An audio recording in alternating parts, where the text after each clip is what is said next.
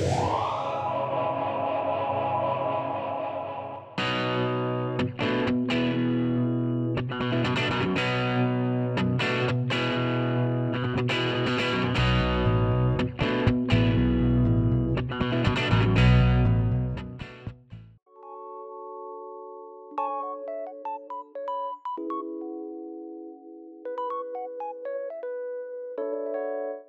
Queridos amigos, escuchas bienvenidos a este nuevo episodio que se titula Haz esto y tus oraciones siempre serán respondidas.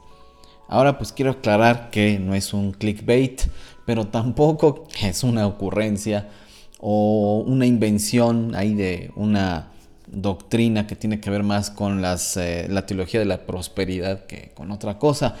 Realmente Dios sí responde a todas nuestras oraciones. A veces nos responde que sí, a veces nos responde que no, a veces nos responde espera.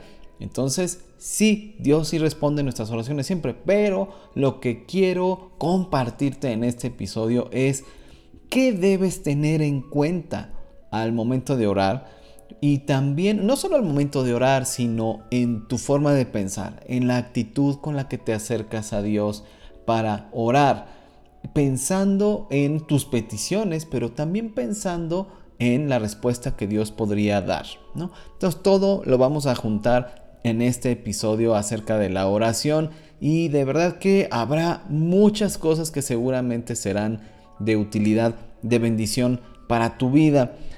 Vamos a empezar diciendo que nuestras oraciones hablan de nosotros, y estas revelan lo que pensamos, revelan cómo somos, revelan cuáles son nuestras prioridades, nuestros anhelos más profundos. El problema es cuando no ponemos atención a lo que estamos diciendo en la oración. Bueno, de entrada, muchos no oran.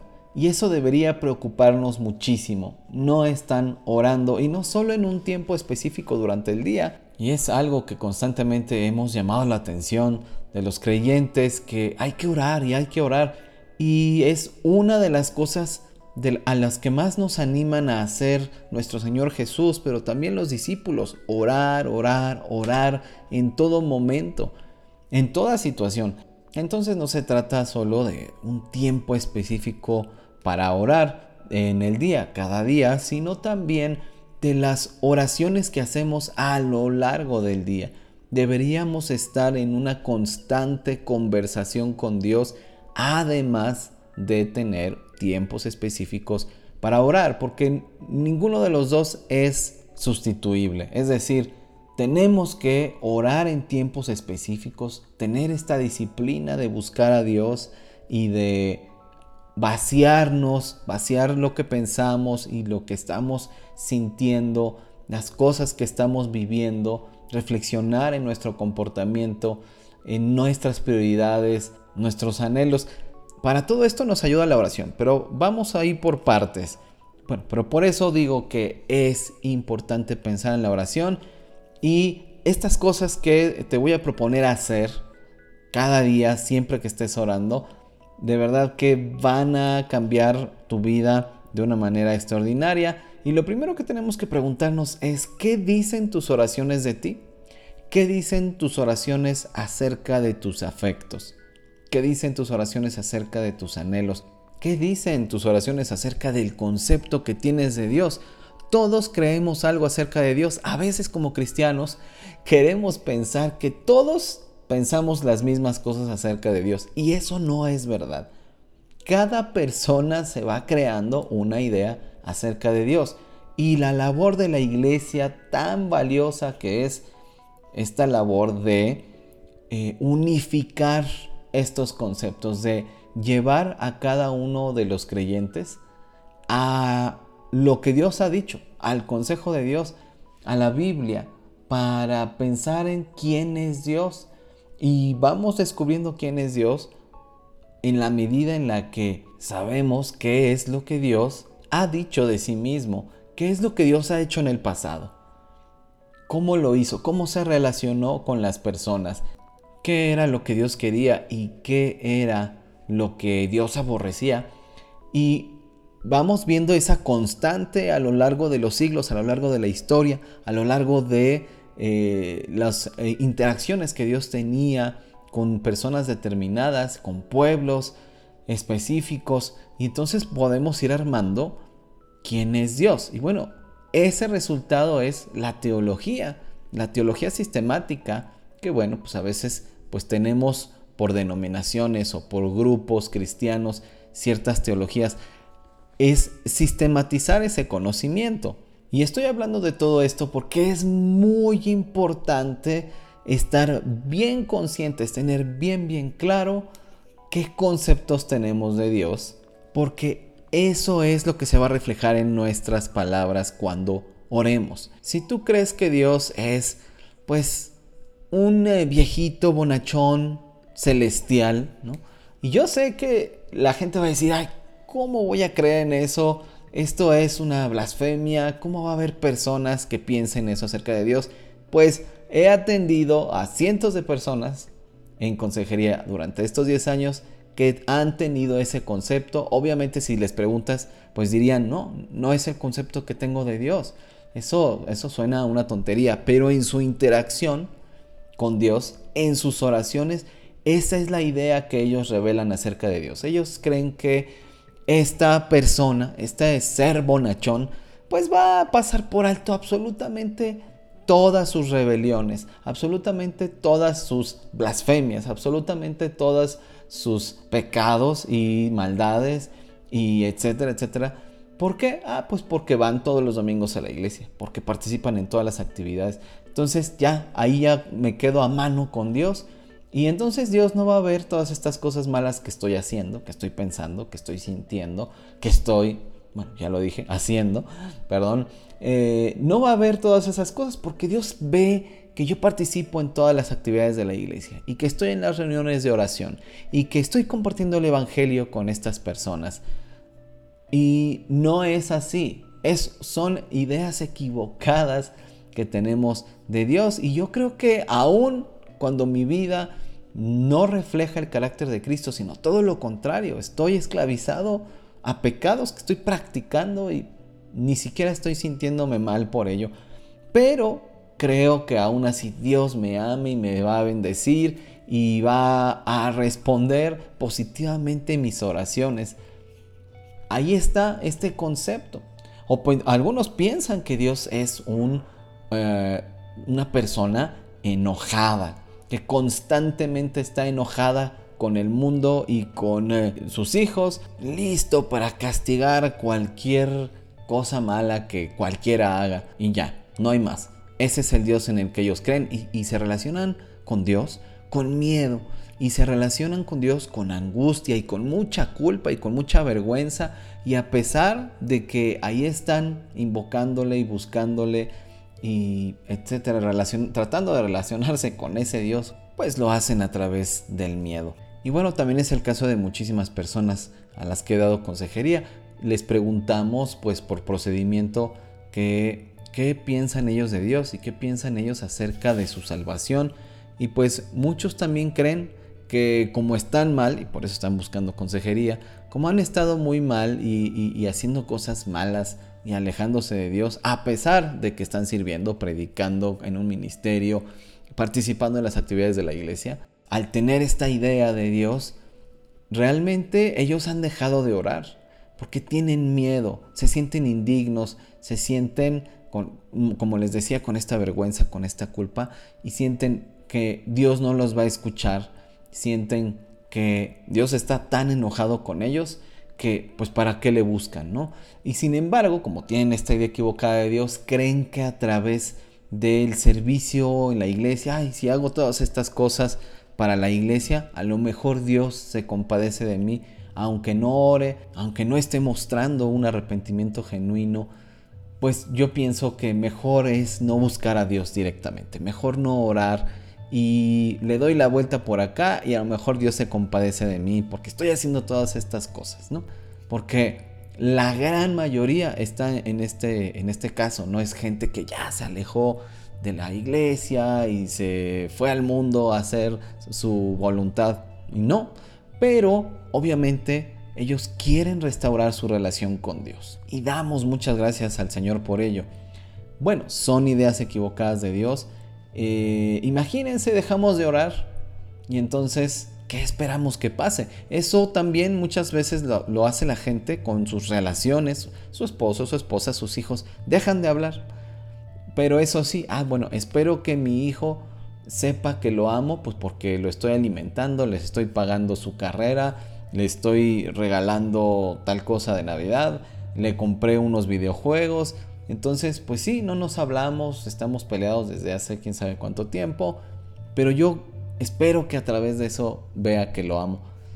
Eso no es posible, eso está mal y la manera equivocada en la que nos relacionamos con las personas, eso mismo lo trasladamos a nuestra relación con Dios. Entonces, si nuestros afectos están en las cosas materiales más que en Dios, entonces vamos a estar orando no porque Dios nos dé fortaleza, no porque Dios nos guíe, no porque nos dé de su Espíritu Santo para discernir, para servir, para colaborar en la obra que Él está haciendo en otras personas. No, vamos a estar concentrados en nuestras oraciones, en que Dios nos dé las cosas que necesitamos, que deseamos y que anhelamos. Y puede ser pues el pan de cada día, ¿verdad? Puede ser cosas buenas, pero también podrían ser cosas pues totalmente superficiales, totalmente banales, solo para nuestra satisfacción egoísta y no vamos a distinguir la diferencia. Pero si nuestro anhelo está en Jesucristo, está en la obra regeneradora y santificadora de Dios, está en la comunión que tenemos con el Señor, está en que el Espíritu Santo nos llene, nos purifique, nos use para los propósitos del Padre. Si nuestro anhelo está ahí, pues claro que vamos a, lo mejor a anhelar tener un lugar donde vivir o probablemente un vehículo para transportarnos o probablemente unos muebles bonitos eh, en fin, un trabajo que sea satisfactorio y con una buena remuneración. Son cosas que son buenas. No es que, ah, ya eso es un anhelo carnal, pero si nuestro anhelo está en Jesucristo, esa buena remuneración la vamos a usar para la obra también, la vamos a usar para mitigar el sufrimiento de otras personas, vamos a usar ese lugar donde estamos viviendo que le pedimos a Dios también para su obra, para hospedar a siervos del Señor o a quien lo necesite. Lo mismo para ese vehículo del que hablábamos, etcétera, etcétera, etcétera.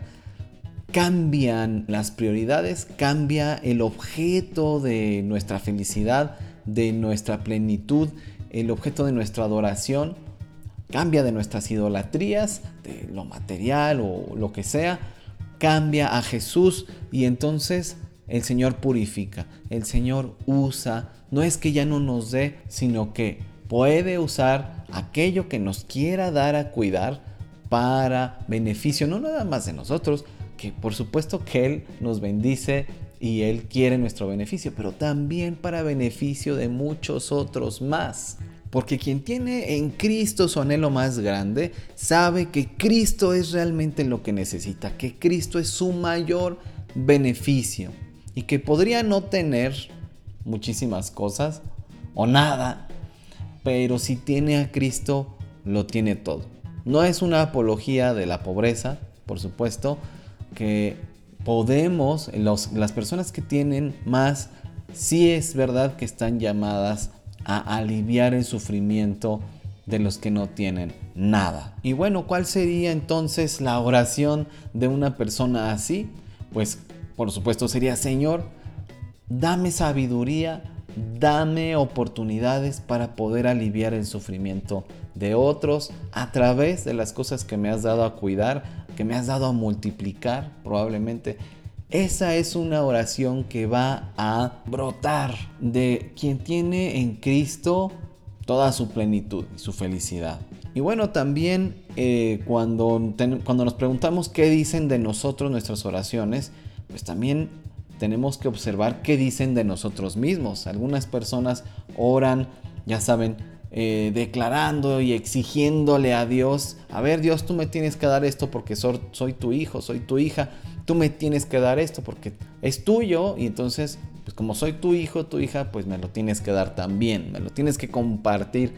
Y es una exigencia, es plantarse frente a Dios sin un ápice de discernimiento, de saber ante quién estás, quién es Dios. Y también, si nos preguntamos qué dicen nuestras oraciones de nosotros, pues también vamos a observar, pues a lo mejor solo estamos diciéndole a Dios, mira, esto me angustia, mira, esto me pone triste, mira, esto necesito de ti. Claro que lo cual es muy bueno decirle, porque estoy angustiado, tengo vergüenza, tengo culpa, estoy enojado y ya como si fuera un terapeuta, ¿no? Y fíjate Dios, me siento así y entonces ya me desahogo.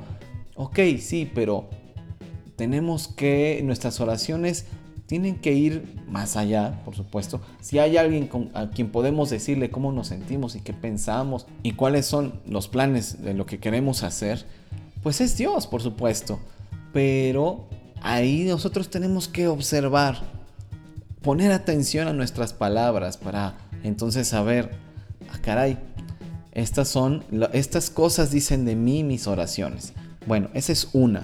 Otra, conoce quién es Dios y qué quiere. O sea, si haces esto, tus oraciones siempre serán respondidas. Conoce quién es Dios y qué quiere. Que bueno, pues ya me adelanté un poquito cuando hablé del concepto de Dios y para hablar de la importancia de conocer a Dios y qué quiere, cuál es su voluntad, qué es lo que Dios ha dicho desde el principio a Adán y a Eva y qué fue lo último que, que, nos mandó decir el Señor Jesús a través de Juan en la revelación. Y vamos a ver un mensaje consistente y eso es lo que podemos llamar la voluntad de Dios, lo que Dios quiere, lo que Dios quiere para la humanidad, lo que Dios quiere a través de Cristo, lo que Dios desea, el bien que Dios desea, la justicia que Dios desea. Y entonces nosotros, pues al entender estas cosas, decir, ok, está bien eh, ser parte de una iglesia local y reunirme con ellos eh, en todas las eh, reuniones que hay y está bien orar con ellos y escuchar la predicación con ellos y cantar con ellos. Pero también Dios nos llama además de predicar las buenas nuevas, que pues es el llamado de la iglesia, pues también a mostrarle al mundo cómo Dios ha transformado nuestras vidas, y cómo éramos antes y cómo somos ahora, es el, fruto de esta regeneración, la, la evidencia de esta santificación que está progresando día a día, que Dios da sanidad realmente a las personas que estábamos rotas, que vivíamos en desesperanza. En fin, hay la gran oportunidad ahí, pero debemos conocer quién es Dios y qué quiere. Porque entonces nuestras oraciones van a manifestar que queremos unirnos a sus planes. Muchas veces en nuestras iglesias oramos y, no estoy diciendo que esté mal, no estoy satanizando, ay, esto es un pecado. Pero algo de lo que hablamos mucho cuando servimos a iglesias en revitalización de iglesias es que nuestras iglesias están enfocadas en hacer muchos planes y decirle a Dios, bendice mis planes, que pueden ser buenos planes, en, el sentido de que, que tienen que ver con la voluntad de Dios, pero no oramos para decir, Dios, Muéstranos, ayúdanos a ver qué estás haciendo tú en este tiempo. ¿Qué estás haciendo tú en la comunidad a la que pertenecemos o a las diversas comunidades a las que pertenecemos como, como personas, cada miembro de la iglesia local? Ayúdanos a ver cómo tu espíritu se está moviendo en nuestro país, en nuestra ciudad, en nuestra comunidad, en nuestro trabajo, no lo sé. Eh, ¿Qué estás haciendo tú, Señor? porque queremos unirnos a esos planes y entonces para que nuestros planes tengan que ver con lo que tú ya estás haciendo y no con lo que queremos que tú hagas, pero sin poner atención en lo que tú ya estás haciendo. Entonces vean cómo las oraciones como iglesias cambian cuando conocemos quién es Dios y qué quiere. Una tercera, comienza a orar con la actitud correcta. Bueno, ya después de haber pasado por estos dos filtros de ver qué dicen tus oraciones de ti y de conocer quién es Dios y qué quiere, también puedes hacer esto, comenzar a orar con la actitud correcta. Y fíjense, de verdad que me impacta mucho lo que dice Santiago 4, versículos 2, bueno, especialmente la segunda mitad del versículo 2 al 4 que dice, no consiguen lo que quieren porque no se lo piden a Dios. Y si se lo piden, no lo reciben porque lo piden mal, pues lo quieren para gastarlo en sus placeres. Oh gente infiel, ¿no saben ustedes que ser amigos del mundo es ser enemigos de Dios? Cualquiera que decide ser amigo del mundo se vuelve enemigo de Dios. Y este texto de verdad que todos nos lo sabemos, todos lo hemos conocido, leído, escuchado. Bueno, pero fíjense la gran sabiduría que contiene. No consiguen lo que quieren porque no se lo piden a Dios. Bueno, es parte de lo que he estado diciendo. No tenemos la actitud correcta cuando oramos y no le pedimos a Dios aquellas cosas que queremos y esto, tiene que ver con saber que Dios sí está al tanto de nuestras necesidades. Y como también dice su palabra en Juan 15:7, si ustedes siguen unidos a mí y mis palabras permanecen en ustedes, pueden pedir lo que quieran y se les dará. Versión Nueva Biblia Viva. Ahí está el parámetro. Y el último punto, finalmente, entender que el pecado estorba a la oración. Y esto normalmente lo interpretamos como que Dios es como alguno de nosotros, ¿no? Como que le haces el feo a alguien, entonces la persona ya no te quiere hablar, y entonces tienes que ir y rogarle que te perdone. Ay, perdóname por favor. Y pues a ver si quiere perdonarte. A veces le damos estas eh, características de nuestras relaciones humanas a nuestra relación con Dios. Y Dios no es así. Por eso es tan importante conocer quién es, cómo es Él, porque es verdad que dice su palabra en Proverbios 28.9, por ejemplo, Dios aborrece hasta la oración del que se niega a obedecer la ley.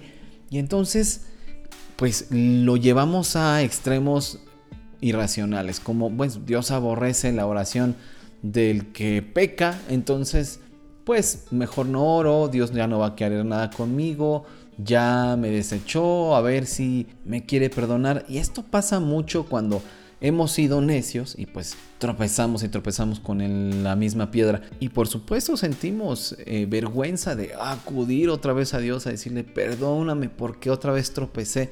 Y nos hacemos estas ideas, pero no es así. Pues este texto se refiere a las personas hipócritas quieren todo de Dios y al mismo tiempo rechazan y desprecian a Dios. Y también por eso en Isaías 59, 1 y 2, que dice, la mano del Señor no es corta para salvar, ni es sordo su oído para oír. Son las iniquidades de ustedes las que los separan de su Dios. Son estos pecados los que lo llevan a ocultar su rostro para no escuchar. Y no se está refiriendo solo al pecador que pues tropieza o, o llegamos a ser necios y ahí estamos y ya luego nos arrepentimos y buscamos a Dios no está hablando de esos casos, sino cuando buscamos el rostro de Dios, como lo decía en el anterior pasaje, y queremos que Dios haga y nos responda y nos bendiga, pero no nos damos cuenta de nuestra rebeldía, de nuestra necedad. Sí, nos relacionamos con un Dios santo, santo, santo y deberíamos invertir mucho tiempo y energía en entender esa realidad tan maravillosa de cómo Dios el Dios vivo y verdadero busca perdonarnos, busca restaurarnos, restaurar la comunión rota para que volvamos a tener comunión y así salvarnos y darnos la sanidad que necesitamos. Pero ese ya es otro cantar. Entonces, ¿qué tenemos que hacer para que nuestras oraciones siempre sean respondidas? Bueno, número uno, que reflexiones qué dicen tus oraciones acerca de ti, de tus afectos, de tus anhelos, de tu concepto de Dios, de tu concepto de ti, de lo que sientes, de lo que piensas. Número dos, conoce quién es Dios, cómo es Dios y qué quiere, es decir, su voluntad. Tres, comienza a orar con la actitud correcta. Y cuatro, el pecado es un estorbo a tu oración, quítalo de en medio entre Dios y tú. Y estoy hablando, por supuesto, de la práctica de pecados, de asumir nuestra responsabilidad y dejar de practicarlos porque Jesús ya hizo la obra, quitar de en medio el pecado que nos estorbaba para invocar a Dios y tener acceso al lugar santísimo, como dice Hebreos. Muy bien, pues gracias por haberme acompañado hasta aquí. Estoy seguro de que tus oraciones cambiarán en adelante. Y estas cambiarán si tú cambias. Qué maravilla que la oración sea una manera de examinarnos. Así que oremos, oremos y oremos más y al terminar, volvamos a orar. Te espero en el siguiente episodio. Que Dios sea contigo. Y hasta pronto. Consejos Divinos necesita tu apoyo. Ve a restauraministerios.org, diagonal donaciones y envíanos tus aportaciones para seguir sonando. Seguimos en contacto en Efraín-Campo en Twitter, en Restaura Ministerios en Facebook o escríbeme a contacto arroba restauraministerios.org. También te veo por allá en mi blog. Eso es todo en esta ocasión. Hasta la próxima y recuerda, seamos siempre y en todo el brazo extendido de Dios.